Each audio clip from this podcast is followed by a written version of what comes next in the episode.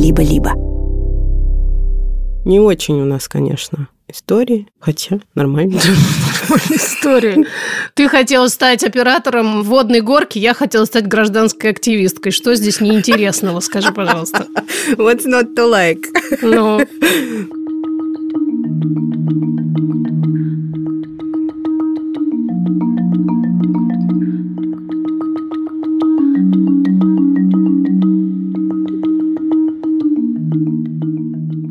Здравствуйте, здравствуйте. Привет! Это здесь вот мы с подкастом «Никакого правильно», студии «Либо-либо». Нас зовут Эм, Меня зовут Ксения Красильникова. предновогодний выпуск, коллеги, поэтому не все уже помнят, как их зовут, но мы все-таки еще держимся. Меня зовут Маша Карнович-Вула. И вместе мы маг и волшебник российского подкастинга. Пестернови. Надо на бодрячке, конечно, этот эпизод записать. На бодрячке сейчас, подождите. Не знаю, где взять бодрячок, у меня нет. Посмотри в углу, в пыльном. А у тебя и пыльного угла нет. Машуль, надо завести пыльный угол. Да? Комнату грязи. Это волшебный предновогодний эпизод про мечты. Что даже ни одна песня про мечты не вспоминается. Ай-яй-яй, сбой системы. А не вспомнится, вспомнится точно. Эпизод этот о том, кем вы, дорогие слушательницы, преимущественно и слушатели, подмигиваем мужчинам-стендаперам, которые нас слушают. Очень лестно, спасибо, наверное, мы хорошо шутили когда-то. Кем вы хотели стать в детстве? Ну и мы тоже. Кем ты хотел стать в детстве? Ох, такой сложный вопрос. Да? Эпизод этот, как и положено под елку под конец года, необычный, Необычный. а специальный. Мы его делаем вместе с образовательной платформой Нетология, которых обозначаем как своих коллег и друзей. Дружим мы с Нетологией. Что ж такое? Ну, это как, знаешь, в некотором царстве, в некотором государстве. Дружим мы очень давно. С нетологией. Возможно, вы помните одну из наших любимых рубрик «Перепридумала». И делали мы ее вместе с нетологией в начале 2022 А потом мир разрушился, и мы все еще должны были продолжать эту рубрику, но мы не стали, потому что нам казалось это неуместным, и нетология нас поддержала. И это было прям каким-то очень значимым для нас событием. И тогда многие из вас рассказывали нам, как истории, которые звучали тогда в нашей рубрике, вас поддержали в непростые времена. И вот в голубом вертолете волшебники из нетологии вернулись к нам. Мы, честно сказать, мечтали об этом. Потому что мечтать не вредно. Не вредно. Вот такая глубокая мысль. Более того, ученые нам говорят, что мечтать полезно. Мы чуть позже вам об этом расскажем. А поговорим мы о мечтах с разных углов зрения и позиций, но преимущественно препарируем их с точки зрения ментального здоровья и феминизма. Да? Так? Да, так. Кем ты хотела стать в детстве? Я тут недавно на терапии, буквально на днях, выяснила, что на самом деле я хотела стать гражданской активисткой, кем я и стала в итоге. Но я тогда не знала такого словосочетания, Батюшки. Поэтому я думала, что я хочу быть адвокатом, потому что мне казалось, что восстановлением справедливости занимаются исключительно вот эти люди. И я же даже пошла учиться на юридический, но почему-то совершенно не хотела продолжать себя в этой профессии. И сейчас я понимаю, почему. Потому что на самом деле я хотела быть не юристом, я хотела быть гражданским активистом и восстанавливать справедливость э, хотя бы в каких-то доступных мне объемах. Мама всегда говорила, надо сказать, не в качестве комплимента, что у меня обостренное чувство справедливости. И мне так говорили все, кому не лень. Вот. А ты? Мне родители говорили, что профессию надо выбирать по принципу, что тебе хорошо удается и что тебе нравится. И мучили меня с вопросом, что же мне нравится. И я думал, окей, мне нравится больше всего аквапарк, водные горки. Так. Я говорила, ну, может мне стать оператором водных горок, человеком, который там наблюдает за этим. Какая нетривиальная для советского ребенка мечта. Уже не советского все-таки. Постсоветского. И на вопрос, что получается, ответа не было, потому что нужно было, чтобы получалось все. Я была круглая, как мое нынешнее лицо, отличница. Вот. Спойлер, Ксукса так и не стала оператором водных горок.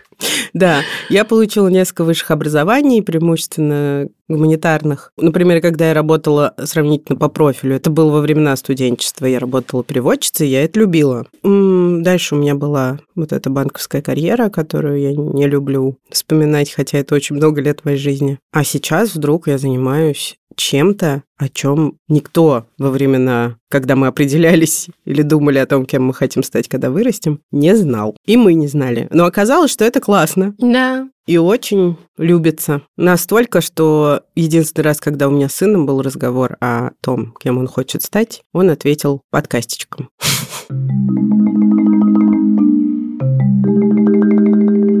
Так что же, к науке? К науке. Почему же мечтать не не вредно, а, в смысле мечтать не не вредно? Да. Да. Да. Почему мечтать не вредно, а полезно? Почему? Потому что У ученых есть ответ. мечты, по словам ученых, выполняют важные функции в нашей жизни. Они дают взрослому человеку цель. Мечты заряжают энергией дают возможность начать действовать. И вообще способность мечтать – это признак психически здорового и иногда даже счастливого человека. Как мы знаем, и многие из вас знают, в состоянии, например, депрессии или других ментальных расстройств, мечты отрубает как что? Как руки во времена Инквизиции. Жесть. Маша сделала фейспалм натурально. Ладно. Мечты отрубает. Способность мечтать у человека пропадает, и вернуть ее, наверное, можно только после подробного лечения. Да, и еще эта способность имеет тенденцию пропадать с возрастом, потому что мы знаем, что дети очень любят мечтать и выдумывать всякие небылицы, а мы, взрослые, кстати, почему-то стараемся как можно быстрее их отучить это делать и начинаем говорить фразы типа «не выдумывай» или когда ребенок, например, рассказывает, что он хочет быть выгульщиком морских свинок в космосе, Оу. мы говорим, что это невозможно, потому что где ты возьмешь морскую свинку? И Зачем им гулять? А в космосе они вообще не выживут. Ну, Ну, Почему же, собственно, мы такие несчастные взрослые? Почему нам становится так трудно мечтать, и заодно мы пытаемся отучить детей от этого? замкнутый круг. Мне кажется, одна из причин еще и в том, что мы, обрастая стереотипами, преимущественно появляющимися извне, и социализацией, гендерной и какой угодно еще, теряем детскую непосредственность, детскую свободу, и, соответственно, дерзкие детские мысли,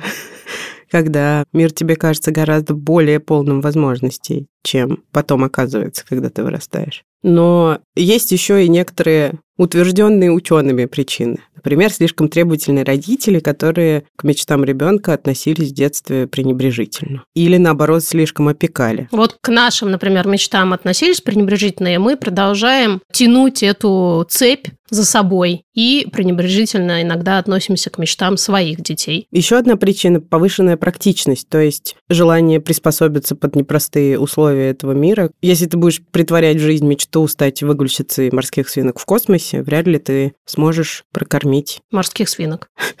и себя заодно. И, собственно, родители очень часто именно поэтому говорят нам, что нужно выбрать профессию, а не вот эти вот ваши мечты. В наши времена это были исключительно юрист и экономист, Да. потому что всем родителям, чья молодость выпала на конец 80-х и 90-е, казалось, что именно эти профессии потенциально принесут денег. Еще одна причина. Как мы уже сказали, самые разнообразные ментальные трудности. И это действительно может на долгие-долгие годы, а то и навсегда лишить человека способности вообще мечтать. И это не только депрессия, но еще и выгорание. Ну и, конечно, всякие зависимости, самые разные расстройства. Машуля, я еще хотел спросить, Мгм. а сейчас ты мечтаешь о чем-нибудь? Неожиданный вопрос. Если бы мы были в пьесе, здесь был бы курсив и было бы написано «думает». Тяжело вздыхает.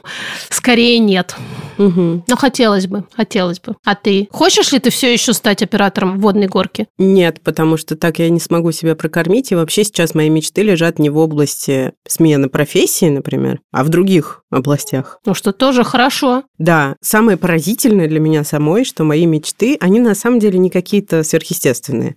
Но все равно они мне казались невыполнимыми в том смысле, что я не верила, что я их притворю в жизнь. А потом одну притворила, вот уже будучи 37-летней, как сейчас, чело- человекей. Я поехала на концерт группы Mumford Sons. То есть я прям хотела стать концертной туристкой, и я хотела попасть на концерт этой группы, которая вообще редко гастролирует. Это моя любимая группа. И Не то чтобы супер какая-то известная. И я до сих пор не, не верю до конца, что я там была. Хм. И еще у меня есть несколько тоже не слишком каких-то сверхъестественных мечтаний. Они преимущественно связаны с концертами Естественно. и с путешествиями. Я, конечно, много-много лет мечтаю оказаться в Латинской Америке и обязательно окажусь. Обязательно. еще, ну, чтобы у сына все было в порядке. Это не же не мечта, это какая-то базовая такая, мне кажется, штука родительская. Ну да, но иногда просто тебе кажется, что это как-то вот нереалистично, чтобы у ребенка все было в порядке. Ну да, поэтому об этом можно только мечтать. А вот бы у него все было ничего. Да. А вот бы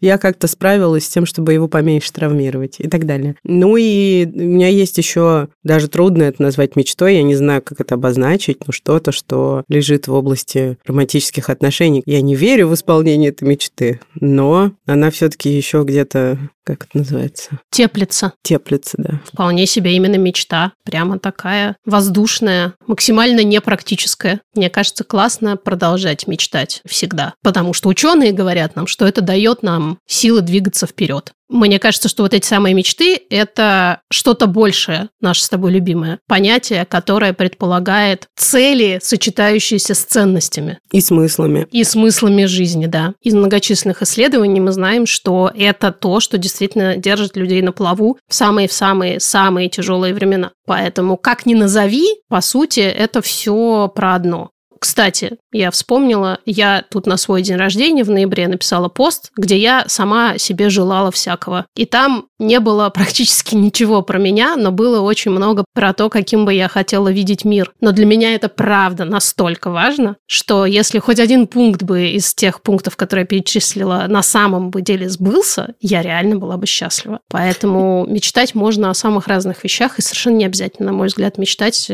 о чем-то, что касается тебя непосредственно. Я как раз хотела сказать, что мы с тобой шерим, мне кажется, некоторые мечты, и это иначе как мечтами в моем понимании никак нельзя назвать, чтобы сдохли все диктаторы, чтобы закончились войны, и чтобы мы меньше смотрели на мир с вопросом, что за дичь, как это все остановить, и почему я не могу ни на что повлиять. Да. Но продолжая наши мечты, скажем, что все-таки чаще всего, когда люди говорят о вот мечтах, особенно в детстве, и то, что чаще всего изучают ученые, это мечты, связанные со своей идентичностью, с тем, кем ты хочешь быть, чем ты хочешь в жизни заниматься. И если тебе повезло заниматься тем, что тебе реально нравится, даже если это не то, о чем ты мечтал в детстве, но так сложилось, как уксуксы. Никто знать не знал о том, что будет существовать подкастинг, а вот, пожалуйста, он есть то ученые говорят, что уровень твоего стресса и уровень удовлетворенности как работой, так и в целом жизнью будет наверняка выше, чем у тех, кто занимается просто чем-то, ну вот так сложилось. Вот так сложилось, вот этим мы занимаемся. Но многие люди, об этом важно помнить и говорить, не находят какую-то вот эту большую цель в жизни или что-то большее, особенно в том, что касается работы, и это нормально. Почти треть людей по одному из американских исследований говорит, что есть работа мечты и что однажды, возможно, они начнут двигаться в сторону этой работы. А две трети считают, что не поздно, каком бы возрасте эти респонденты ни были, прямо сейчас двигаться к своим мечтам. Однако 53% респондентов говорят, что они бы предпочли иметь классного босса, а не работу мечты. То есть вот на текущей работе пусть будет классный босс, чем какая-то там синица в небе. Да. Ой, журавль. Работы мечты в России по статистическим данным, которые есть в открытом доступе. В детстве большинство россиян мечтали стать врачами. 15% хотели стать врачами. Это сколько же альтруизма в россиянах? Обычно мотивация стать врачами характерна для людей, которые хотят помогать другим. Да. Особенно в России, потому что, как мы знаем, заработать на этой профессии в России очень сложно. Ну да. А следующий пункт 12% опрошенных хотели стать учителями, то есть туда же, а, в альтруизм и маленькие зарплаты. И дальше примерно одинаково распределяются космонавты, путешественники, актеры, летчики, изобретатели, водители или военные 10% почти. Надо же. Мгм. Противоположность врачу какая-то, как мне кажется. И только 10% из опрошенных стали теми, кем хотели стать. Ну и перевернемся. Рубрика «Патриархат». Да. Посмотрим на это все с позиции феминистского контекста. Женщинам, конечно же, сложнее мечтать, потому что у них куда больше ограничений. Потому что им некогда. Существует даже такая штука – глобальный рейтинг мечтаний. И люди, которые занимаются глобальным исследованием мечт, изучают, как вообще устроены мечты. Они выяснили, что половина женщин в мире отказались от того, чтобы мечтать вообще. Половина, коллеги, женщин в мире. Молодые женщины часто сталкиваются с разными мнениями, непрошенными советами, реакциями, которые люди в целом имеют и произносят относительно мечтаний и целей этих молодых женщин.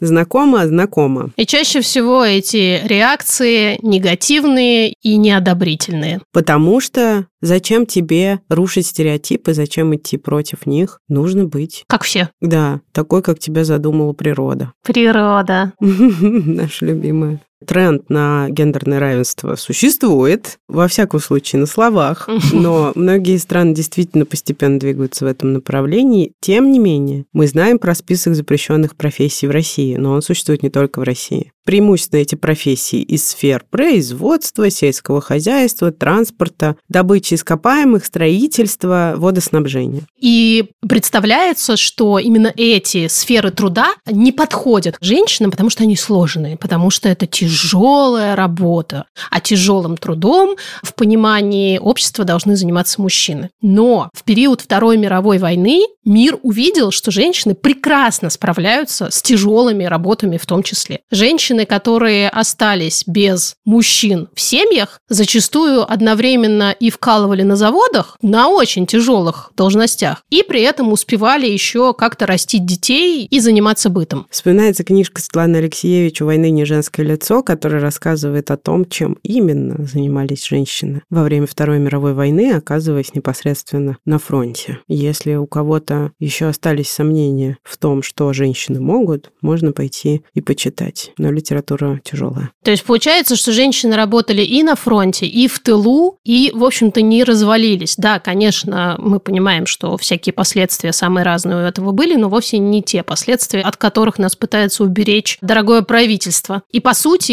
единственная причина отказа женщинам работать в этих сферах в мирное время – это несоответствие вот этого типа труда стереотипу о том, какой должна быть женщина, а вовсе не что-то еще. Кстати, было несколько новостей о том, том, что женщин начинают мобилизовывать тоже. Ну, то есть, когда это удобно, женщины могут быть э, ого-го, а когда нет, сиди дома, рожай на кухне. Но поскольку технологии выполнения работ, тяжелых работ становятся безопаснее и развивается как-то здравоохранение, два года назад, в 2021 году, перечень запрещенных профессий сократили с 400 с фигом до 100, что, конечно, наверное, большой прогресс. Остальные 100 все еще вредны для женского репродуктивного здоровья. Да. Вот, например, э, хотели бы вы работать на стройке или быть пожарной? Забудьте, женщинам в РФ нельзя. Нельзя, например, работать машинистками экскаватора. И, как написано в списке, участвовать в непосредственном тушении огня. Можно издалека, а непосредственно нельзя. А еще, например, нельзя быть опрокидчиком, занятым ручной подкаткой и откаткой вагонеток. По-моему, это очень печально. Сразу вспоминается дилемма вагонетки. Интересно, да. как это тут совмещается одно с другим.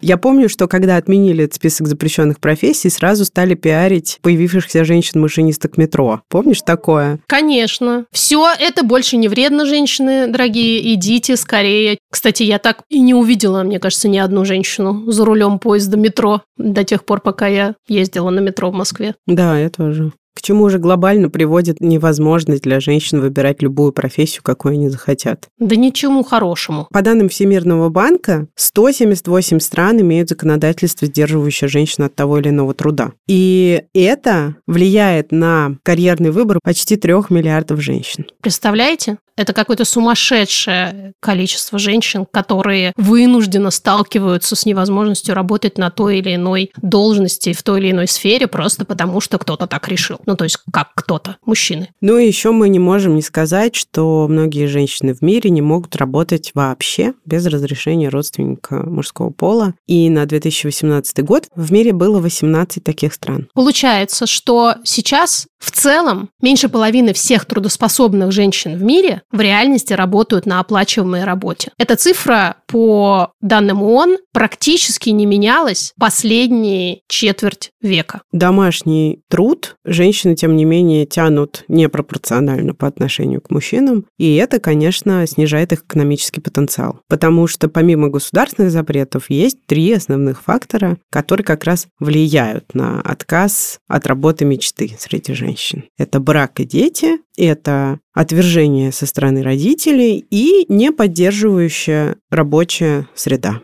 Об этом мы тоже много говорили. И будем продолжать говорить.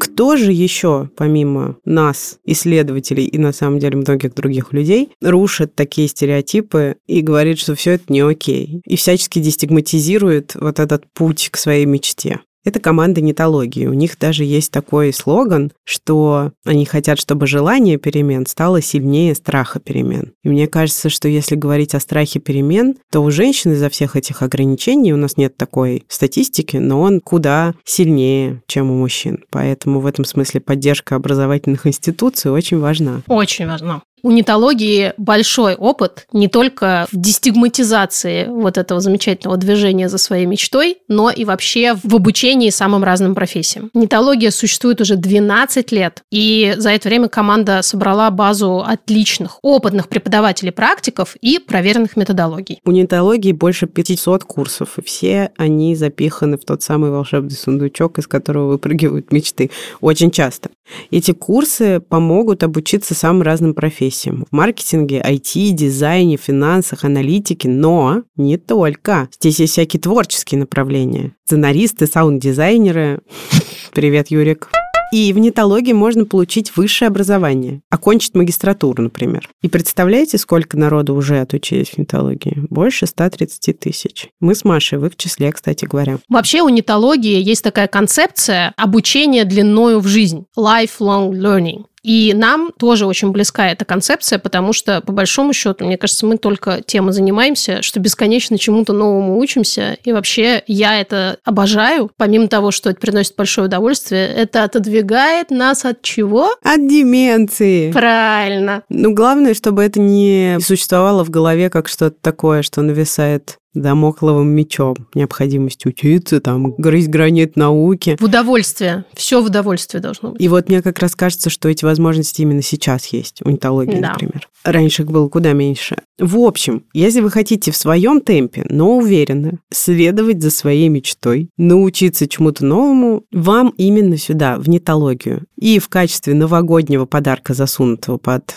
метафорическую елку, мы вам принесли промокод «Не то правильно». Если сомневаетесь, загляните в описание эпизода, там же есть ссылка. Этот промокод дает скидку 45%. 45% на обучение в нетологии, кроме курсов направлений высшее образование и саморазвитие хобби. Скидка не суммируется с другими акциями на сайте, а промокод действует до 31 марта 2024 года. Вы вообще помните, что 2024 год уже вот он на пороге, машет нам рукой? Я вообще никак не могу запомнить, какой наступает год. У меня в голове это то 2023, то 2025. Вот если хочешь проверить, посмотри в описании этого эпизода. Там будет все, включая эту информацию. Может быть, мне еще кликнуть по ссылке? Ну, попробуй. Если ты хочешь поддержать наш проект, А-а. то, конечно, не сдерживай себя. Кликай. Что ж, кликну и научусь чему-нибудь. Слушаем ваши истории. Спасибо вам за них. Сейчас будем смеяться. Немножко угрожающе сказал. Сейчас будем смеяться. Привет, Маша и Ксукса. Единственное, кем я хотела стать в детстве, это воровкой. И я даже тренировалась, я забиралась в комнату к моим сестрам, что-нибудь у них забирала, и потом возвращала на место, потому что забирать себе мне это не нужно было.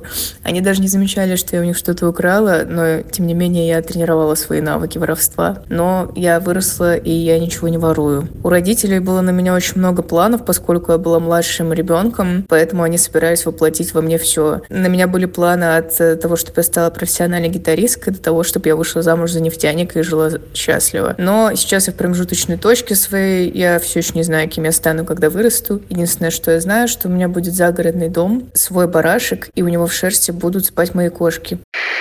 Привет, дорогой подкаст.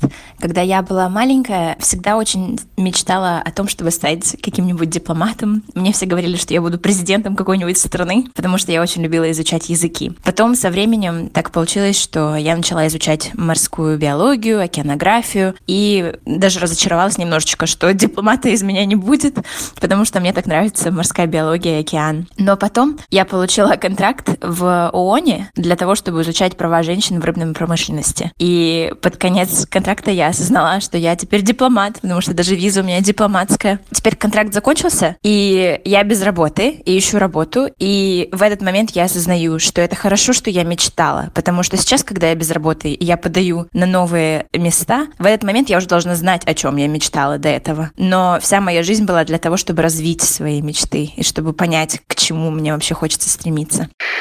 Когда пришло время выбирать предметы для сдачи в университет и вообще свою дальнейшую судьбу, у меня не возникало мысли о том, что можно выбрать что-то другое, кроме языков и литературы. Потому что в воздухе висело четкое разделение. Девочки на филфак, мальчики на физику. Но я всегда обожала алгебру, математику и информатику. И с одной стороны очень хотела туда пойти, с другой стороны понимала, что, ох, ну а что же я там буду делать среди всех этих умнейших мужчин? В итоге я поступила на Иньяз, отучилась на Иньязе, поняла, что не хочу все-таки заниматься переводом и преподаванием, и сейчас я работаю в IT-компании, аналитиком с данными и цифрами.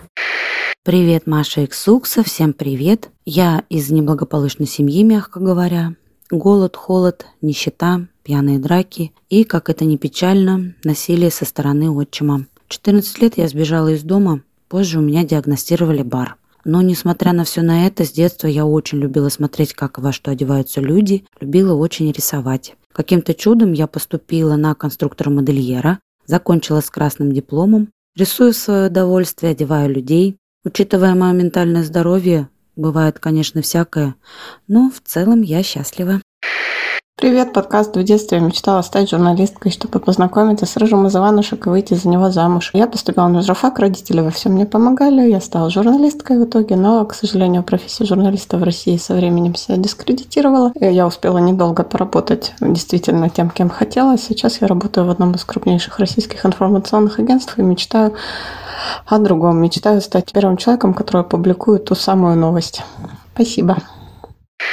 Привет, дорогой подкаст. Решила записать вам скорее на поржать, что был период моего детства, когда я хотела стать мясником. Я перекидывала игрушки с одной руки ладони на другую, как такие звонкие красные куски мяса. Наверное, я была очень впечатлена походом на рынок, когда мы съездили в гости к дедушке. Сейчас я красное мясо не ем, к слову говоря. А за этот квест получить сначала нормальную профессию отдувается моя сестра младшая. Она очень креативный творческий человек и художница, и как ближайшую нормальную профессию, которая все время даст тебе кусок хлеба, ее отправили в архитектурный вуз. Поэтому три года она там промучилась, конечно же, очень порадовалась. Через три года бросила его с ментальными расстройствами в придачу. А теперь проходит кастинг в кабаре и танцует стрип на огромных каблуках. Здравствуйте, дорогие Маша и Ксукса. Меня зовут Ульяна. В 10 классе я очень хотела стать психологом. Других вариантов меня и не было. Но мой папа сказал, что девочки учатся на психолога, чтобы удачно выйти замуж. И если не получается, то становятся продавщицами. Предложил мне пойти в бухгалтерию, что я и сделала. Спорить я тогда не умела. Я бухгалтер по профессии, работу свою совсем не люблю и очень мечтаю что-то изменить, но пока не получается. Денег на второй высший у меня пока нет. С папой мы не общаемся не из-за этого, но просто накопилось очень много сексистских замечаний, я не осилила. Кстати, мой папа психолог по образованию. Такой вот казус. Да. Господи, какая дичь, а. Машуль, что тебя больше впечатлило? Барашек? Права женщин в рыбной промышленности? Рыжий из Иванушек? Ну или мясник? Безусловно, рыжий из Иванушек, потому что вообще-то это я за него собиралась замуж. Хочу сразу просто расставить все точки над «и», чтобы не было никаких вопросов. И, в общем-то, я была уверена, что вся моя жизнь сложится правильно, если все-таки мы однажды встретимся, и, конечно, я выйду за него замуж. Кстати, журналисткой я тоже хотела быть, поэтому очень солидаризируюсь вот с этим набором мечт. Но действительно важно, что эти истории отчасти смешные, отчасти это про движение наперекор всяким разнообразнейшим стереотипам и желаниям общества и родственников сделать так, как хочется им. Спасибо вам, мы вами восхищаемся, но мы восхищаемся и теми, кто не оказался в таких обстоятельствах, кому не обломилось разнообразных, возможно, привилегий или везения, или ментального и прочего здоровья для того, чтобы свои мечты осуществить. Так что пускай будут возможности и шансы почаще исполнять свои мечты или оказываться в обстоятельствах, которые, вот, например, как у нас с Машей, были не мечтами, но повернулись чем-то очень классным и хорошим, хотя мы даже о таком не знали. Знаете, что так бывает, и мы, собственно, примеры тому. Мы уже сильно взросленькими девчонками перепрыгнули сюда. И даже совершенно этого не ожидали, надо сказать. Тут в обе стороны важно помнить, что жизнь — это вообще череда всяких странных, зачастую не связанных между собой шансов, событий, возможностей, влиять на которые мы на самом деле можем очень ограниченно. И с одной стороны, конечно, да, очень-очень важно то, что вы рассказываете, как вы к чему-то стремились и в итоге пришли. А с другой стороны, очень важно помнить, что иногда никакие наши стремления, никакие наши усилия не приводят туда, куда хотелось бы. И это очень грустно, но так бывает. И мы в этом совсем не виноваты. Но мы можем продолжать мечтать и надеяться, потому что всякое, правда, случается. Грустно но так бывает. Здравствуйте. Да. Очень короткая минутка. Ну, там Юрик добавит. Хорошая песня.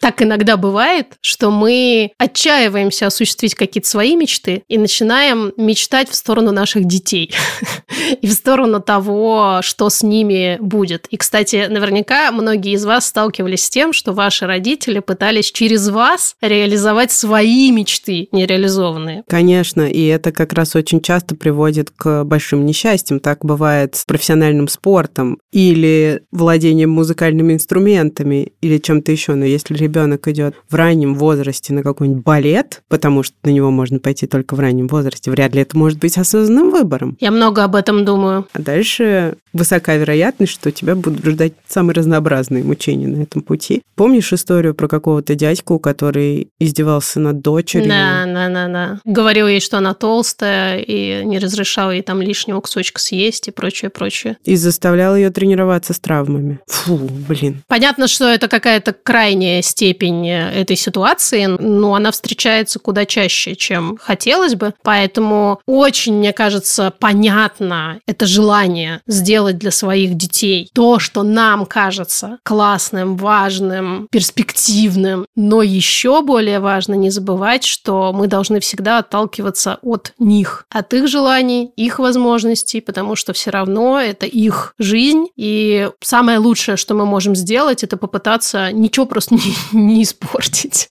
Но все-таки я не знаю, вот мы про дворников уже здесь как-то говорили, хрестоматийный достаточно дворник да. в устах родителей нашего поколения, во всяком случае. Этой профессии нужно опасаться просто как открытого огня. Так же, как и профессии продавщицы, например. Или парикмахера. Вот, кстати, это, ой, это же, ой, я вспомнила же, что я хотела пойти же учиться либо на парикмахера, либо на мастера ногтей. И мама мне сказала, что, блин, я уже взрослая была очень сильно, а все равно меня очень сильно задело то, что мама сказала, что это ну только если вот совсем уже будешь с голода помирать и на вокзале жить, тогда я еще как-то понимаю. А вообще такой девочки, как ты, это просто неприлично. Вспоминается история Саши Шевелевой, моей подруги и ныне владелец Кудрявой империи «Так и ходи», изменившей жизни множества людей, которая была писательницей журналисткой, и великолепно была в этом совершенно, но потом столкнулась лицом к лицу с тем, как можно обходиться с кудрями, будучи очень кудрявым человеком, и перевернула просто всю российскую волосяную индустрию. Извините, Саша, если ты это слушаешь, прости ради бога, но ты простишь меня. А что тут такого? Волосяная индустрия, все Нормально, прекрасно. да? Конечно. Я к чему это? К тому, что когда она только начинала, а начинала она со стрижки непосредственно. Да. Я была одной из первых, кого Саша постригла у нее в квартире. Я помню эту историю. Ее мама страшно ругалась. Ты как бы, ты куда? Ты чего? Какие волосы? Какие кудри? Ты ж приличная девочка. И вот вы находитесь здесь. Да. Так и ходи. Я думаю, что очень многие знают этот бренд. И это все к тому, что в тот момент, когда нужно выбирать профессию, большинство из нас понятия не имеют, кем они хотят быть. Ну, если только не осталось четкой мечты, которую мы пронесли сквозь детство и юность. Ну, например, я знаю такие случаи, когда вот в детстве ребенок хотел стать ветеринаром, и к моменту окончания школы все еще хотел быть ветеринаром, и все получилось. Но это редкость. Достаточно часто представление о том, кем я хочу стать, появляется у человека после 20 лет. Но выбирать направление приходится раньше. Есть вот такое российское исследование, свежее-свежее, как Как хрустящий хлебушек в пекарне. французский батон в той булочной за углом в каком-то другом мире. И хруст французской булки. Смотри, я выдала музыкальную минутку. Замечательно. Она не такая хорошая, как у тебя, но что есть. А вот ты никогда не думала, как упоительны в России вечера? Постоянно. Постоянно об этом думаю. Я хотела договорить, ну ладно, это не, уже не важно. Так вот, российское исследование. Большинство детей мечтают быть счастливыми и успешными. Да ну, Представляешь? серьезно. Интересно, две трети девочек и почти две трети мальчиков. Мальчики почему-то все-таки чуть-чуть меньше хотят быть счастливыми и успешными. А что-то тут не так все-таки. Остальные не хотят быть счастливыми и успешными. Ну ладно, еще успешными, но счастливыми, наверное, как-то Мне кажется, что, к сожалению, большого количества детей нет вообще этой не мечтают. категории в голове. Вполне возможно, да. Девочкам интереснее путешествовать. 42% девочек хотят именно этого, и только 28% мальчиков. Каждая четвертая школьница хотела бы заниматься делами, связанными с творчеством, а у мальчиков интерес к творческим направлениям ниже вдвое. 13% только так хотели бы. При этом мальчики чаще задумываются об открытиях в науке. Удивительно, правда? Мгм. Может быть, потому что девочки не знают женщин-ученых? Я думаю, это одна из причин, но, М. возможно, еще важнее, что куда пошла, какая наука. Что тебе, физика интересна? Ты на факультет пойдешь мужа искать? С ума, что ли, сошла? Ну вот и дети показывают ту самую тенденцию, что мечтать у нас с возрастом получается все меньше, и все больше мы начинаем думать о насущном. По результатам того же самого исследования только 9% младшеклассников хотят стать бизнесменами. А вот к 11 классу об открытии своего дела задумываются уже почти 40%. И вроде как мы можем представить, что очень многие люди и дети в том числе хотят быть богатыми, но в реальности финансовое благополучие, по словам специалистов, это не самая мощная и долгоиграющая мотивация. И далеко не всегда финансовое благополучие делает людей счастливыми. Не в деньгах счастье, как мы помним. Именно. Ну вот я всегда с этим утверждением была на ножах.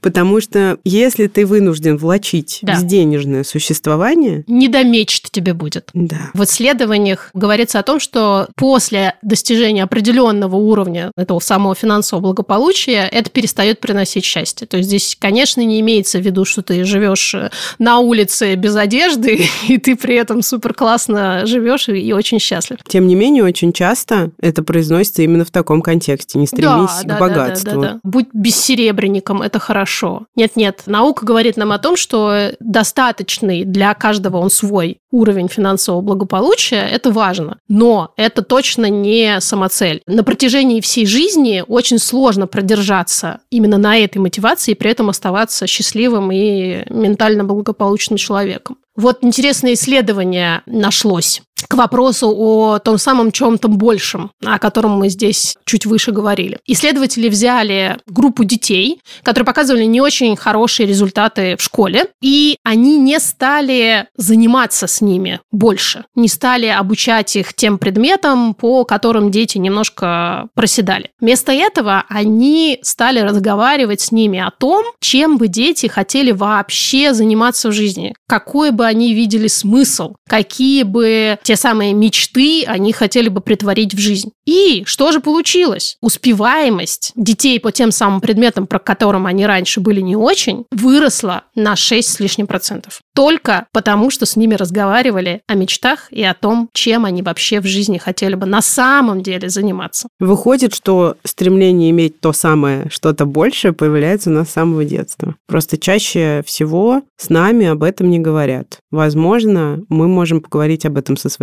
детьми. Вроде это не какая-то суперсложная задача, что приятно, потому что когда речь идет о родительстве, для меня это чаще всего какой-то незалезаемый Эверест. Я очень боюсь где-то накосячить. Обычно мы работу оцениваем с позиции перспективности и возможности дать те самые деньги, чтобы всем было достаточно их, но важно помнить, что не все люди хотят, например, семью, детей. Чтобы их прокормить потом. Да, мы последовательно выступаем за репродуктивную свободу. И в любом случае не всем нужно много зарабатывать, и делать можно совершенно разные вещи, в том числе танцевать на высоких каблуках. Я убеждена, что если человек делает то, что ему приносит удовольствие, это очень большое подспорье для ментального здоровья. Ученые с тобой согласны на сто процентов. Ну, когда мы с ними различались-то во мнениях, так что посерьезно. Да, практически да. никогда. В общем, как об этом можно было бы поговорить? Можно задавать ребенку такой стартовый вопрос. Кем бы ты хотел быть, если бы ты мог быть вообще кем угодно? Вот никаких нет рамок. Вот что бы ты тогда в жизни делал? И дальше к этому можно задавать э, всякие разные вопросы. Почему именно это? Например, э, вот малыш помладше может ответить, что он хотел бы быть э, русалочкой. А человек постарше может сказать, что его мечта – это быть опрокидчиком, занятым ручной подкаткой и откаткой вагонеток. Или фиброцементной плитой. И тут самое время спросить его, а что в этом деле или вот в этом образе, например, образе русалочки, тебе нравится больше всего? Что такое важное вот этот человек или русалочка делает? Конечно же, бьет хвостом. Ну, например. А вовсе не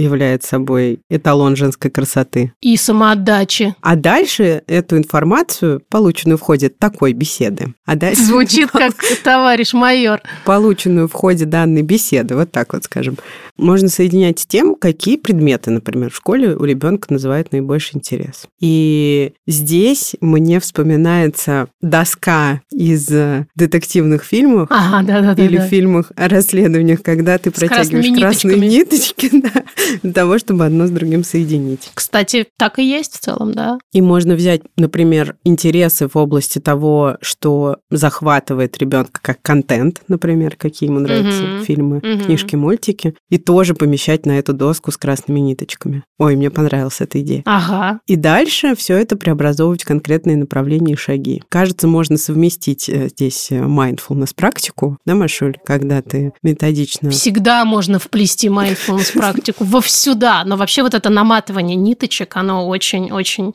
расслабляет. Вот об этом и речь. И такую целеполагательную исследовательскую работу. Ну, кстати, можно к этому привлечь профессионалов. Есть такие специальные люди, карьерные консультанты. Опять же, вы знаете, мы всегда призываем обращаться за помощью к специалистам, если самих не получается. Все ближе мы подступаем к концу этого года и, соответственно, к концу этого эпизода. И скажем вам еще, что нетология поможет воплотить мечту тем, кто уже вырос. Нам с вами. Поможет не разочароваться, не забросить то, к чему мы топаем, а постепенно и последовательно топать к новой профессии вместе с поддерживающими преподавателями, наставниками и коллегами, пирс, так сказать, другими студентами. А еще есть такая штука, как профориентационный тест. Если вы, например, человек, который не очень любит общаться с другими людьми, вы просто можете зайти на сайт нетологии и найти там такой тест, и пройти его совершенно бесплатно, если вы вдруг до сих пор не знаете, кем вы хотите стать, когда вырастете. Но хотите узнать, кем вы хотите стать, когда вырастете. И обязательно узнаете, если пройдете профориентационный тест. Я вспомнила цитату из «Друзей». Do they know that we know that they know? Джо, они знают, что мы знаем? Нет. Джо? Они знают, что вы знаете. Я так и знала. Не забывайте промокод «Нету правильно», огромная скидка, ссылка в описании. И мечтайте, пожалуйста. Под конец этого года хотелось бы предсказуемо пожелать нам всем, чтобы в 2024 году нам было полегче, чем в 2023 и 2022. И годы пандемии, кстати, сейчас правда кажутся очень выносименькими. Теплыми ламповыми. Поэтому если бы мы, например, вернулись в состояние ментального здоровья, которое было тогда, то, может быть, это было бы ничего. Вы знаете, как мы относимся к фразе «все будет хорошо», и я тут обнаружила, что Борис Борисович Гремещуков солидарен с нами, потому что в одной из песен у него есть такие слова «Когда при мне говорят «все будет хорошо», я не знаю, что они имеют в виду». Они имеют в виду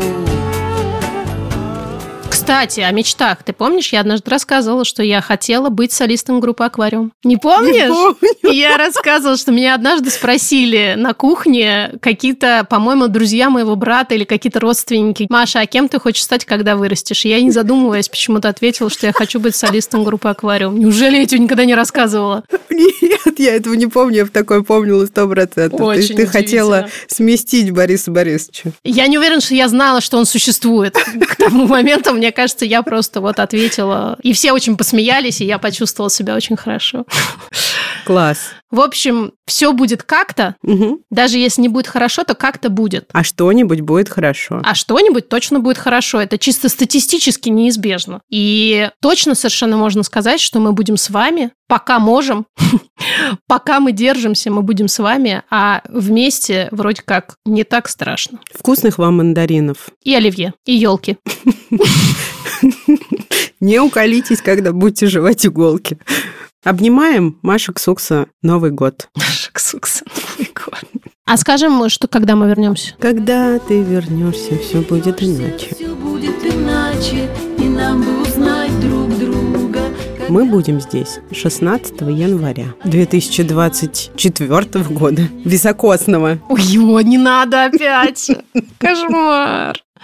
И принесем вам э, свеженький эпизод про стыд. Так Мгм. сказать, отпустим ваши все пред- и постновогодние грехи. Так что не переключайтесь. С наступающим! Господи, как я скучаю по этому с наступающим. Я так его люблю. Да? здесь даже не скажешь В никому. смысле, когда ты в магазин приходишь? Ну, везде, да, там, курьеру, водителю, не знаю, соседу, с наступающим. Господи, мне прям даже тепло становится, когда я это слышу. Ну, с наступающим, Машоль. И тебя с наступающим. Давай я каждый день тебе буду писать.